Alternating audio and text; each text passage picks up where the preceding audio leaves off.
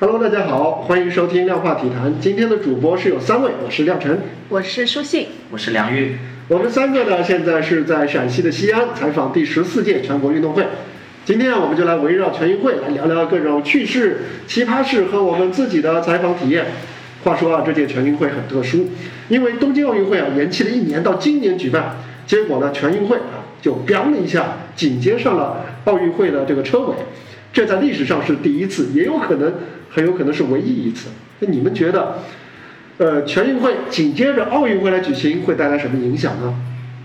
我觉得首先带来的影响就是可能会让这个比赛有很多冷门的出现，因为很多奥运选手回来之后，经过二十一天的隔离之后呢，他的竞技状态会受到影响，然后其他一直在国内备战的运动员就可能会发挥出自己最好的水平，甚至力压奥运冠军。发展到现在，呃，这几天都出现了很不少的冷门，比如说奥运的蹦床的冠军，呃，他就连预赛、连半决赛都没有进，这就是一个非常大的冷门。好像是掉出蹦床了，是吧？对对对，还有射击也是出现了很多，比如说江乃馨，她也是，呃，也是好像是排名也是非常的不理想。但是另外一方面呢，呃，也有一些比赛是过早的失去了悬念，因为，呃，有很多像三大球之类的这些集体项目。因为那些运动员在奥运闭幕之后，回到国内还要经过一个月的时间的隔离，那么根本没有时间去回到各自的地方队，所以呢，这一次就出现了很多整编的国家队过来参加全运会，呃，这完全是一个降维打击啊！呃，我们来到西安呢，也已经有五天了吧，是五天吧？呃，你们各自印象最深的事情是什么？这五天里面？这五天我感觉那个印象最深的就是说有一些。呃，就说打个比方吧，就是我前天在查赛程的时候，因为我想去一个击剑的比赛，然后我就查一下赛程究竟在哪里，哪个场馆举行，然后我可以就是坐哪个班车可以前往这个场馆。我当时我看到自序册的时候，我有一点不不敢相信自己的眼睛，然后我发现这个比赛场馆是在一个叫做天津冀州体育训练中心举行的。一开始天津不是上一届全运会的举办地吗？对，一开始我以为自序车印错了。然后后来了解之后才发现，因为陕西方面缺乏一个标准的击剑比赛场馆，所以才把这个单项转移到了天津赛区举行。那参加这个击剑比赛的运动员会不会有一种呃时空穿梭的感觉？别人在参加十四运，我们在我们还在参加十三运，啊，像四年前一样在参加十三运。其实，二零零八年北京奥运会的时候也发生过相同的情况。那个时候马术比赛就放在了香港举行，因为一来考虑到北京的地理条件、场馆的硬软硬件设施的条件；第二个呢，是因为香港有赛马的比赛基础，然后也有适合马匹的比赛的一些气候条件，可以让马匹和运动员发挥出最好的水平。所以最后就决定了让香港作为协办城市承办马术比赛。其实这一次。呃，除了这个天津赛区的比赛以外呢，在陕西也有很多，除了西安赛区，还有十二个赛区的，呃，地场馆来承办这次比赛，其实也给我们的记者造成了很多采访上面的麻烦。梁宇讲一下。其实我也觉得，呃，因为现在疫情防控，然后还有现在跨赛区这个双重因素的影响，我们的采访。呃，因为我是摄影记者，然后对拍摄上会产生蛮大的影响的。就比如说有些地方它的赛程之间，就是不同的赛事之间会有赛程的冲突，然后如果我们要去异地采访的话，可能就没有必啊没有办法兼顾到两边的比赛，然后比赛过去了就过去了，然后我就没有办法拍到，这就会有点可惜。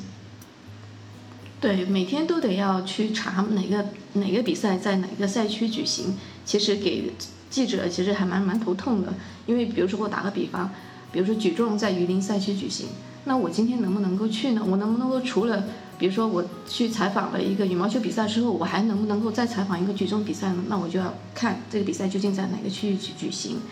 那一旦如果那个拳击比赛在榆林赛区举行的话，一一查那个车程要八个小时，你怎么去？而且加上疫情防控的原因，交通是个大问题，你必须要等那边赛区的组委会去派车来接我们，我们才可能去到那个地方。而且很多赛区它是以他个人的单项为一个单位去去组织比赛的，比如说这个比赛，这个单项的比赛是持续八天时间，他可能就只派一次车，就是开赛的时候把你接过去，然后等所有比赛结束之后再把你送回来。那我们值不值得在一个比赛上面，一个单项比赛上花费七八天的时间呢？如果我们七八天都泡在这个赛场的话，那其他的比赛怎么怎么办呢？这是一个很大的问题。比如说延安赛区也有一个呃乒乓球的比赛，我们拥有我们广东最大的流量明星刘思文和樊振东，但是一去那个赛区要封闭七天，这也是让记者非常头痛的事情。这个相比起奥运会来说，呃，采访全运会，因为它有很多赛事在周边城市举行，这要求记者必须得是一个时间管理大师。呃，梁玉来说说你印象最深的事情吧，现在。呃，我印象最深的就是在微博啊、抖音等各种网上平台发现自己上了热搜，主要是还是蹭了奥运冠军的蹭了奥运冠军的光吧。因为当时陈艾森在跳水项目结束领完奖了之后，呃，全红婵跑过来就跳到了他的身上，然后陈艾森就抱着全红婵在转圈圈。当时这个场景只有我和另外一位同行在他们面前，所以其实当下我的反，我自己的感觉也是蛮惊讶的。第一反应就是拿下相机赶紧拍下来，但是这个场景呢就被看台上的一些观众拍下来。发到了网上，然后各种螳螂捕蝉，黄雀在后。然后各种呃媒体吧，网上的各种自己的自媒体的号就把它转发出来了。然后我就有很多同学，包括同事，把那段视频还有一些评论发过来给我。我看了一下，好像有上万、上十万的点赞，说记者的反应很快。其实我自己内心也是蛮错愕的。呃，希望以后有机会能够把拍到的这个场景这一组有爱的图片发出来给大家看吧。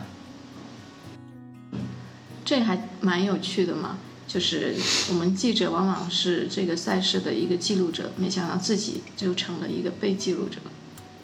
哎，被记录的。没想到自己也成为了这个新闻事件中的一啊，对，没想到自己也成为这个新闻事件中的主角。你在比赛中拍风景，然后 你在桥上看风景，看风景的人在看台上的人把我拍了下来，把你拍成了风景，对，哇，感动。嗯，那你们呢？你们在一呃过去的采访中有没有遇到什么有趣的事情？我印象最深的就是我们一到这个开幕式的现场就有点懵了。因为，呃，他不允许带充电宝，这个我们也忍了，可以，可以理解。但是现场居然在赛场里面是没有任何的电源的，然后我们就绕着这个场馆跑啊跑，然后才发现，在厕所旁边有一个插座。后来我们就坐在地上，然后在靠背靠着那个厕所的墙，然后再写稿写了一个多小时。但是也算是解了燃眉之急吧。而且我们遇到了不止一个经过的这个志愿者啊、工作人员啊，他们都拿着手机。我们一开始以为他们要驱赶我们，说这里不能充电，没有想到他们对我们说的话都是：这个插座能够借我用一下吗？您的手机线能够借我用一下吗？我的手机已经没电了。呃，很多人啊还不太了解全运会的重要意义啊。从竞技层面来讲，我们大部分的优秀运动员。都是从各个地方一层一层的选拔上来的，所以呢，全运会既是我们每个奥运周期的一个重要的选材环节，同时呢，也是对各地体育部门的一个重要的考核和激励。不夸张的说，没有全运会就没有我们的健儿在奥运会上的出色表现。那你们觉得这个全运会还有什么意义呢？其实这次因为疫情防控的原因，我们都封闭在媒体村，不能够自由走动，但是有的时候还是可以。呃，坐搭乘那个媒体班车在西安城里面到处绕行，还是能看到西安的这个城市的这个建设还是非常好的。呃，另外还有一个奥体中心这片区域也是记者非常能够常去的地方，因为奥体中心这边有 NPC，就是主新闻中心，还有奥体，还有那个奥体中心本身它就承办田径比赛，而且还有一个场馆叫做长安顶的。他承办了跳水游泳馆的游泳的比赛，所以是我们经常会去的地方。然后我也会跟一些西安的记者聊到，他说这片区域以前就是这个这片区域叫做国际港澳区，前几年还是一片荒地，但是因为申请那个申办那个全运会成功了，这边的变化就是可以用日新月异来形容了。然后这边奥体中心的一场两馆已经成为了城市的新地标。而且我听说是西安奥体中心已经是西部最大的体育场馆了。呃，而且呢，这些场馆的这个在比赛结束以后的再利用呢，其实都已经是经过了比较严格的规划了，呃，不会造成什么样的浪费啊。可能未来也会承办不少的，有了这种场馆的设施之后，它未来也能够承办很多这些体育赛事，对于西西部的体育发展也是一个促进。嗯。接下去还有十多天的比赛，那么你们对接下去的比赛当中，呃，最大的期待点是什么呢？呃，我最期待的还是苏炳添。苏炳添这一次也是，无论是在合影当中，还是在，他也他是开幕式的六大火炬手当中的排名第一位的，也是一个 C 位。啊，苏炳添他虽然没有拿到奥运金牌，但是他的成就可以说是胜似奥运金牌。我们也很期待他在全运会当中的表现。人可能想不到啊，苏炳添那么强，但是他在全运会的百米比赛当中还从来没有拿过金牌。他此前的三次三次参赛是两次摘得银牌。其实我也蛮期待苏炳添的比赛的，但是作为一个要工作的摄影记者，我对于拍好苏炳添的比赛场景还是蛮有压力的。我个人最期待的项目呢是游泳，一方面是因为我自己。从小对游泳这项运动的喜爱，另一方面呢是想去见证和记录我们广东游泳队员在赛场上的冲金时刻。呃，比如说我们的于鹤新等名将都会在全运会的游泳赛赛场上一展风姿，另外还有我们的奥运冠军、全运会广东代表团的旗手唐慕涵。对苏炳添也很期待，但是作为一个就是说采访了很多年的体育记者来说呢。我自己可能会对一些新鲜的东西，会对我自己的这种采访欲望更有刺激性啊，因为在本届全运会上，在项目设置上，它对接了奥运会，然后增设了一些东，还有东京以及巴黎奥运会的新增的项目，比如说滑板啊、攀岩啊、冲浪，还有街舞啊这些四个正式的比赛项目。其实这些项目我都挺想去看一看的。第一个，平常很少接触到这种项目，觉得有一定的新鲜感，写稿起来就是可能会更有欲，更有那种写稿的欲望。另外一个就是，就是这些运动项目一旦进入奥运会之后，它就能够获得巨大的一个发展的空间。在中国，当然更是如此了。我就想，也想去看一看，能否做一些有意思的专题，了解这些项目在这些年因为入奥获得的一些发展的红利。哎，我开始以为你说的是奥运冠军是刘湘，我说不是，他们不是奥运冠军。我想汤姆还哦，好吧。汤姆还是骑手嘛。对对对。呃，单号不好，没没刘湘好看嘛。比赛呢，这才是刚刚开始啊，接下去的十天里面，我们还会有很多的有趣的事情和话题，到时呢，我们接着聊，拜拜。拜拜。拜拜。